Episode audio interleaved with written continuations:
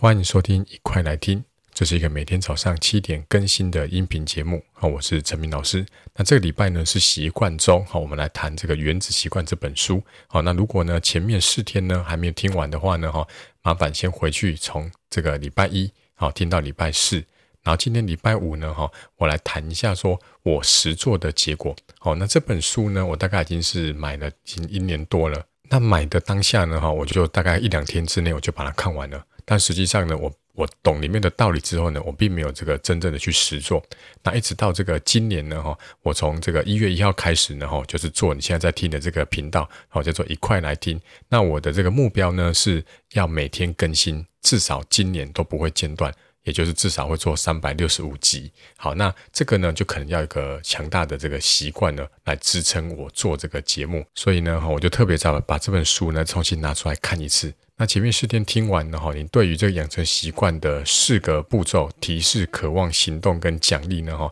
应该都有个大致的了解哈。那我大概来讲一下这个我的心得哈。第一个就是哈，你要把注意力放在习惯的本身，而不是一直去看着那个目标。就像我刚刚讲，我今年的目的是要每天都更新三百六十五天，可是我不能一直去想着我要一年都要更新。对，我想那个目标其实是没有用的。哦，我把它拆成三百六十五个步骤，就是每一个步骤就是每一天我就要去完成录音这个动作。那我把全部的心思都放在录音这个动作，我就会自然而然的忘掉这个三百六十五天日更的这个目标。可是呢，我却一步一步的有在执行。好，这是我的第一个感想。哦，就是注意力不要一直放在目标，住在眼前这个小动作。那书里面呢，就提到说哈，我们要把这个明确的讲出时间、地点跟做什么啊，比如说哦，每天早上起床后哦，我都要在这个书桌前面背十个单字，哦，就是时间、地点跟这个行动要把它写出来。那我再分享一下我的另外一个做法哈，就是呢哈，要做这个执行意图。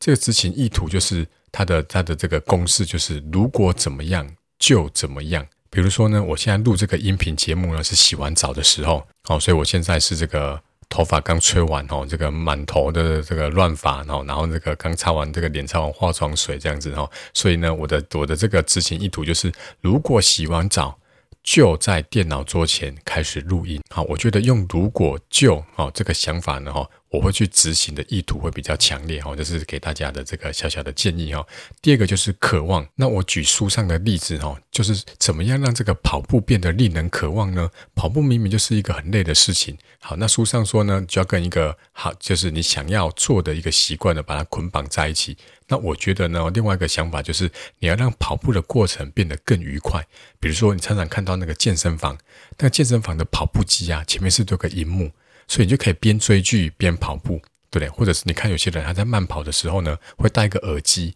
他可能在听 Podcast 节目，他也有可能是在听音乐。所以呢，就可以把这个跑步的过程呢变得比较愉快，因为听 Podcast 是我喜欢的，或者是去听音乐、摇滚乐是你喜欢的一件事情。那你在听这个喜欢的音乐的时候呢，脚就顺便动起来。所以我觉得这个就是可以让跑步的过程变得比较愉快。那这样子的话呢，哈，跑步就变得比较令人去渴望去完成。那接下来呢，就是你要把注意力放在跑完步的这个满足感。好，就是跑完步虽然虽然过程很累，可是呢，看着这个身体的体态一天一天比比一天好，然后体力也比较好了。好，所以这个满足感呢，会驱动于你，就是慢慢慢慢养成这个跑步的习惯。那第三个呢，就是反应嘛。那反应你要记得，就是越容易做的事情才会变成习惯，所以你要让你现在做这件事情呢变得越来越容易。好像回到我这个日更 Podcast 好这个节目，好，那我一开始呢在录的时候呢，我就是很简单，打开一个录音软体，然后就开始录了，